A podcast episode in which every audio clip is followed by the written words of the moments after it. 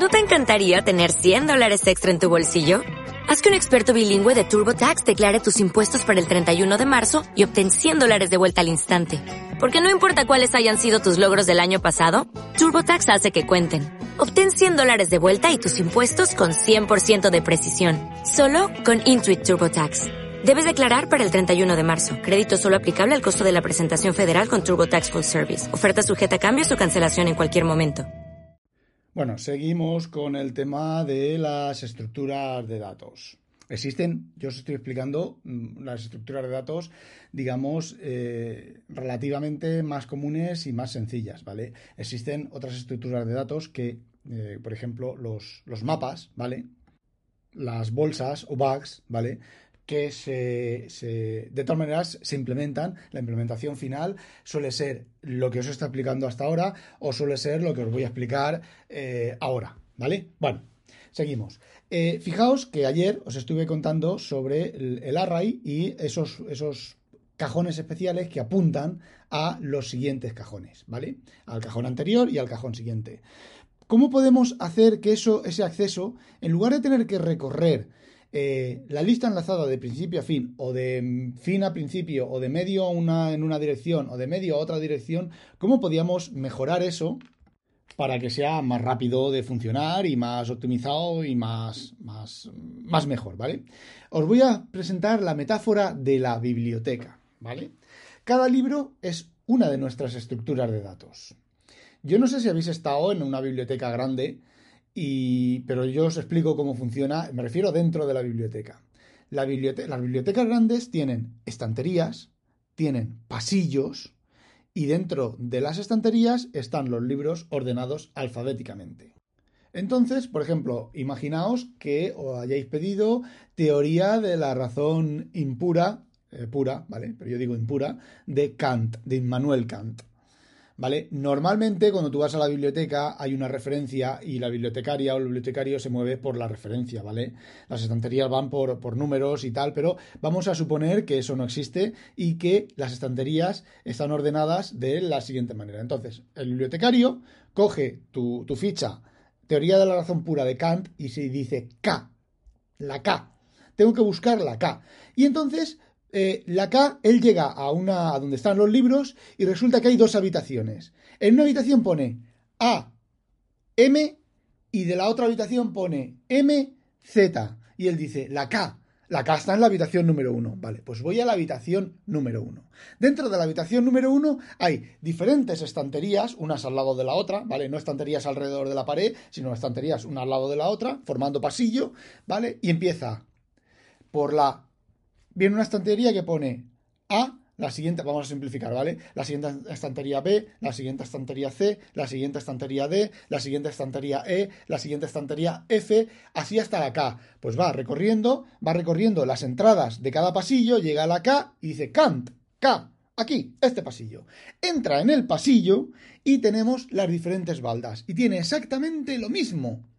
De la K a la A de la K a la B, de la K a la C, de la K a la D, la K en una letra que no tiene muchos autores, ¿vale? Tengo al gato aquí.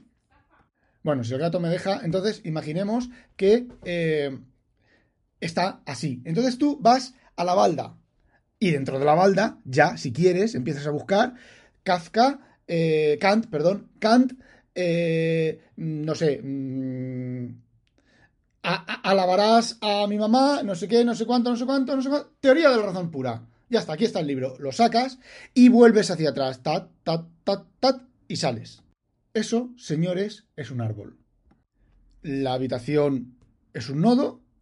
Los pasillos son otro nodo. Las baldas son otro nodo. Y dentro de las baldas está lo que estamos buscando, que es un libro. En el caso del ejemplo anterior, pues un nombre y una edad. Fijaos también lo que os conté al principio del capítulo sobre cuando estábamos reservando bloques de memoria a raíz, vectores, eh, de reservar un bloque de vector, un bloque de 500, luego otro bloque de 500, luego otro bloque de 500 y tener un índice de bloques de 500. ¿Vale? Pues podríamos tener un índice de bloques de 500, un índice de bloques de bloques de 500, un índice de bloques de bloques de bloques de, de 500 y así hacia atrás. Entonces, fijaos en la diferencia. Si tuviéramos una lista enlazada, nosotros tendríamos que coger e ir desde la A, desde el autor primero, ¿vale? Tener que ir recorrer todos los autores, todos los libros, todos los autores, todos los autores, hasta llegar a la K. Si es una lista enlazada con punto intermedio, por llamarlo de alguna manera, tendríamos que empezar K, pues por en medio, ¿vale? E ir recorriendo hacia arriba eh, hasta encontrar el libro, es bastante ineficiente, a lo mejor, pues a ver, una, biblioteca puede tener 10.000, 20.000, 30.000, 50.000 libros, ¿vale? Un millón de libros. En caso de registros de bases de datos y demás, millones de registros, ¿vale? Pues fijaos, la diferencia, la diferencia entre tenerlo, como os he dicho yo, en forma de árbol, que tú empiezas y dices, tienes el nodo raíz, que es el nodo raíz vacío, ¿vale? Y entonces llegas a los siguientes dos nodos, ¿vale? Vamos a llamarlo árboles binarios. Pero bueno, los árboles no tienen por qué tener dos nodos. Pueden tener tres nodos, cuatro nodos, árboles ternarios, árboles de cuatro nodos, árboles de... Eh, depende ya de la... El, tipo de consulta y depende ya de lo complejo que quieras que sea tu árbol. Vamos al más sencillo que es el árbol B, el árbol binario, ¿vale? Que simplemente es, cada nodo tiene dos subnodos y cada subnodo tiene dos subnodos. Entonces, cuando nosotros vamos, estamos buscando a Kant, empezamos por el nodo raíz.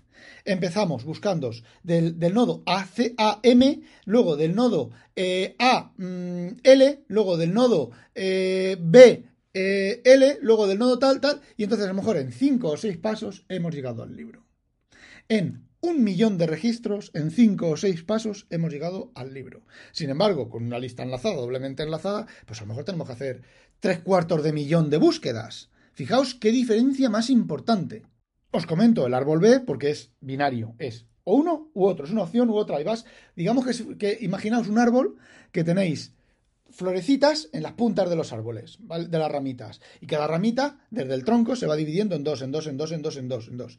Pues si tuvierais que contar las ramitas, desde, las florecitas desde arriba o buscar una florecita desde arriba, empezáis en un punto de la florecita y vais a la siguiente, a la siguiente, a la siguiente, hasta que la encontráis. Sin embargo, si empezáis en la rama del árbol y las florecitas están identificadas en los nodos, o hay una manera de que el nodo sepa cuáles son sus, subnodos, pues, pues en 10 pasos hacéis lo que en otro momento eh, hubieran necesitado, pues no sé, miles de pasos. Sí, la diferencia es así de asombrosa un árbol de cuatro nodos, pues resulta que en cada rama de cada, cada punto de cada nodo, pues hay cuatro ramas, ¿vale? Es relativamente más optimizado o no, porque por ejemplo, resulta que cuando llegas a una rama que tiene cuatro nodos, tienes que consultar el primero, el segundo, el tercero, el cuarto, a ver cuál es el nodo por el cual vas a continuar. Pero bueno, lo puedes hacer. Y esas, esas son las estructuras de datos eh, más avanzada, digamos que la del árbol, el árbol B es la más avanzada, la más rápida. También tiene, no solo también tiene el problema de la fragmentación de memoria, sino que tiene un problema de fragmentación de memoria aterrador. Pero las búsquedas, las inserciones, las inserciones, los borrados son inmediatos. Una inserción es, empiezas del árbol raíz, vas subiendo a, las ramas, encuentras el, nodo en el cual está el elemento, hay un solo elemento y tú tienes que colocarlo al lado de ese elemento, entonces ese elemento creas un nuevo nodo o lo rompes el enlace con el nodo, creas otro elemento al lado y creas un nuevo nodo que junte los dos elementos respecto al padre, ¿vale? El borrado es lo mismo. ¿Cuándo? ¿Cuándo? Y esto puede que lleguemos, que os lo explique cuando os explique cómo funciona el registro de Windows, ni Pegun, ¿vale? Eh, los nodos, cuando una rama ya no tiene más nodos, esa rama se elimina. Y si la lista enlazada generaba fragmentación de memoria, esto genera todavía más fragmentación de memoria. Pero la búsqueda, la consulta y la inserción es inmediata, es ultra rápida, es lo más rápido que existe. O que se conoce que existe. ¿Lo más rápido? No. Y es lo que inventó Microsoft. Pero antes, ¿cómo podemos eliminar esta fragmentación de memoria? Pues fácil. Utilizar, por ejemplo, lo que hace el lenguaje de alto nivel como C Sharp, que ya os lo explicaré en otro momento, los compactadores de memoria y todo eso, y cómo funciona, como en cierta medida también cómo funciona eh, la memoria virtual de Windows, eh, que me imagino que lo meteré todo en un solo capítulo, o eh, utilizar pues, las técnicas que comenté ayer, de asignar bloques completos y reservar bloques y optimizar y demás, ¿vale? Eso ya depende de cada desarrollador, de lo espabilado que sea cada desarrollador o de la librería, de lo buena que sea la librería que, que esté usando. ¿Y qué inventó Microsoft? Pues Microsoft inventó los árboles balanceados de carga de prioridad o de prioridad. Tiene, se conoce con diferentes nombres, por lo menos yo lo he visto con diferentes nombres. Pero vamos, eh, genérica, generalmente es árbol de prioridad. Bueno, otra cosa que no os he comentado de los, de los árboles es que gastan más memoria, porque tienes los, el nodo final donde está el dato y también tienes los nodos que te van llevando a las ramas de los nodos de las ramas. Eh, realmente eh, como en informática, como en la mayoría de cosas, no existen meriendas gratis y si eh, obtienes ventaja en el rendimiento, en el acceso, pues tienes inconvenientes en el uso de más memoria y demás. Bueno, pues lo que hizo Microsoft es, ¿qué ocurre si hay algunos elementos a los cuales se accede con mucha más frecuencia que a otros? ¿Podrían esos elementos, podríamos hacer una especie de árbol híbrido en el cual las ramas tengan elementos, los elementos más comúnmente usados, y esos elementos estén más arriba, más cerca del tronco en ese árbol. Y Microsoft dijo, pues sí, añadimos a ese registro del que estamos hablando, del que estamos hablando, de nombre más edad, eh, elemento anterior o elemento posterior, o nodo derecha, nodo izquierda, o nodo primario, nodo, nodo 1, nodo 2, nodo 3, nodo 4, vamos a añadir un nuevo valor que es frecuencia de uso, ¿vale? Yo vamos a representarlo como un entero, de, de 0 al tamaño que sea el entero, ¿vale? Entonces, cada vez, cada vez que accedamos a ese elemento, lo vamos, le vamos a incrementar ese contador en 1 y si por ejemplo tenemos un millón de nodos, perdón, un millón de registros y tenemos 10.000 nodos, cada vez que pase módulo 10.000 lo vamos a subir un nodo hacia arriba, ¿vale? He dicho números al azar, ¿vale? Es decir, yo cada vez que lea a Rafael, cada vez que lea a Rafael, el contador de uso lo voy a incrementar en 1. 1. La siguiente vez que lea a Rafael, 2. La siguiente vez, 3. Cuando llegue a 10.000, cojo a Rafael y lo subo un nodo hacia arriba. La próxima vez que consulte a Rafael, si antes he recorrido, no sé, 10 nodos del árbol, la siguiente vez que busque a Rafael, voy a recorrer 9 nodos del árbol. Con lo cual, hemos ganado un poquito. Cuando se haya consultado a Rafael 20.000 veces, lo voy a subir otro nodo. Ya no son nueve, son ocho. Cuando consulte a Rafael, cuando llegue a 30.000, lo subo. Ya son siete. ¿Qué es lo que ocurre? Ocurre que los nodos más, los nodos no, los elementos más buscados están más arriba del árbol y se encuentran más rápido y tampoco es tan fácil de, implementar como lo estoy contando, ¿vale? Porque ¿qué ocurre si de repente Rafael, que está en el nodo 4, en el nodo de nivel 4, ¿vale? Deja de buscarlo porque el hombre pues ya no lo busca más, ahora está buscando a Alberto, ¿vale? ¿Qué es lo que ocurre? ¿Se queda ahí? No, debe de ir bajando. ¿Cómo debemos de hacer de ir bajando? Pues a lo mejor debemos de descontarle a Rafael cada 10 búsquedas que eh, no sea de Rafael o estadísticamente hablando cada mil búsquedas le descontamos un valor. Entonces, si en mil búsquedas a Rafael le tenemos, no lo hemos buscado, va descendiendo y Alberto va subiendo. No es fácil, ¿vale? No es fácil de implementar, no es fácil de implementar un árbol balanceado eh, de prioridad eh, de calidad, ¿vale? Que sea óptimo y tal. Podrías incluso pensar que lo estás haciendo mejor, que estás acelerando la, estadística de los árboles y funcionando y haciendo búsquedas, inserciones y demás mucho más rápidas, y realmente es todo lo contrario, porque lo que ganas en mover los nodos de los árboles, de subirlos y bajarlos, lo estás perdiendo en el cálculo. Y Amigos, amigos, esa es una de las cosas, no lo sé seguro, pero lo intuyo, es una de las cosas seguras por las cuales hasta hace poco cada versión de Windows traía la gestión de memoria un poquito diferente, la gestión de disco un poquito diferente, la fragmentación de disco un poquito diferente, sobre todo la fragmentación de disco porque Microsoft experimentaba y obtenía datos telemétricos de cuál es el mejor algoritmo para calcular este balanceamiento y esta prioridad de nodos. Parece ser que últimamente está tan estudiado que está conseguido.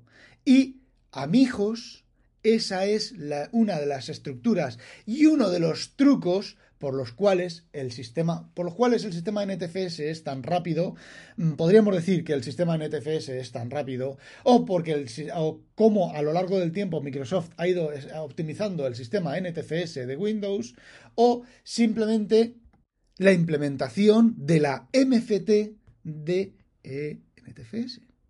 ¿Y por qué algunos archivos se guardan en la MFT en lugar de guardarse en el almaceno, en el storage del disco duro?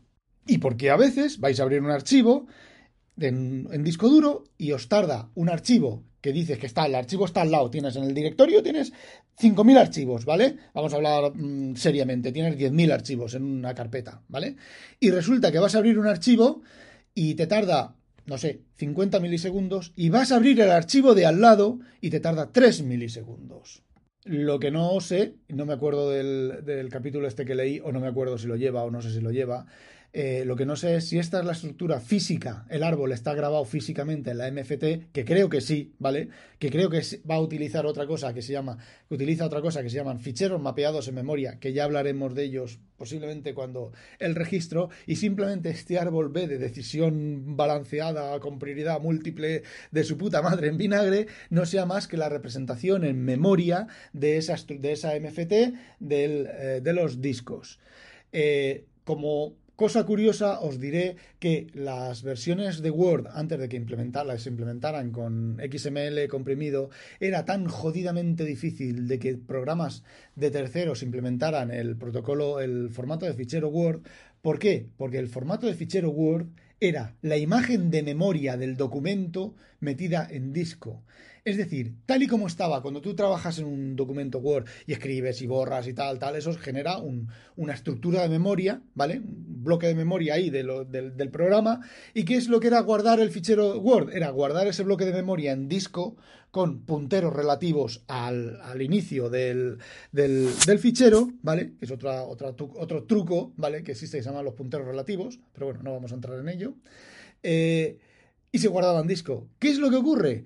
Que un programa de terceros que intentara abrir eso tenía que reinterpretar esa imagen de memoria.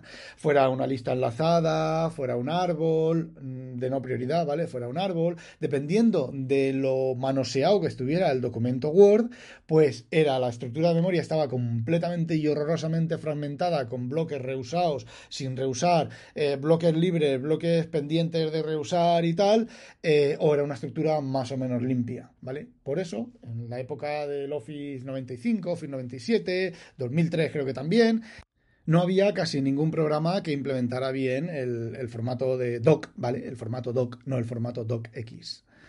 Y bueno, pues ya sabéis cositas de, Windows. Ale, no olvidéis, sospechosos, habitualizaros, que no os la pique un pollo belga a demonios. Seguiremos con cosas de Windows y de cosas de bajo nivel os vais a cansar. Vais a decirme, Rafa, vuelve a tus pajas mentales, que esto no lo aguanta ni Dios.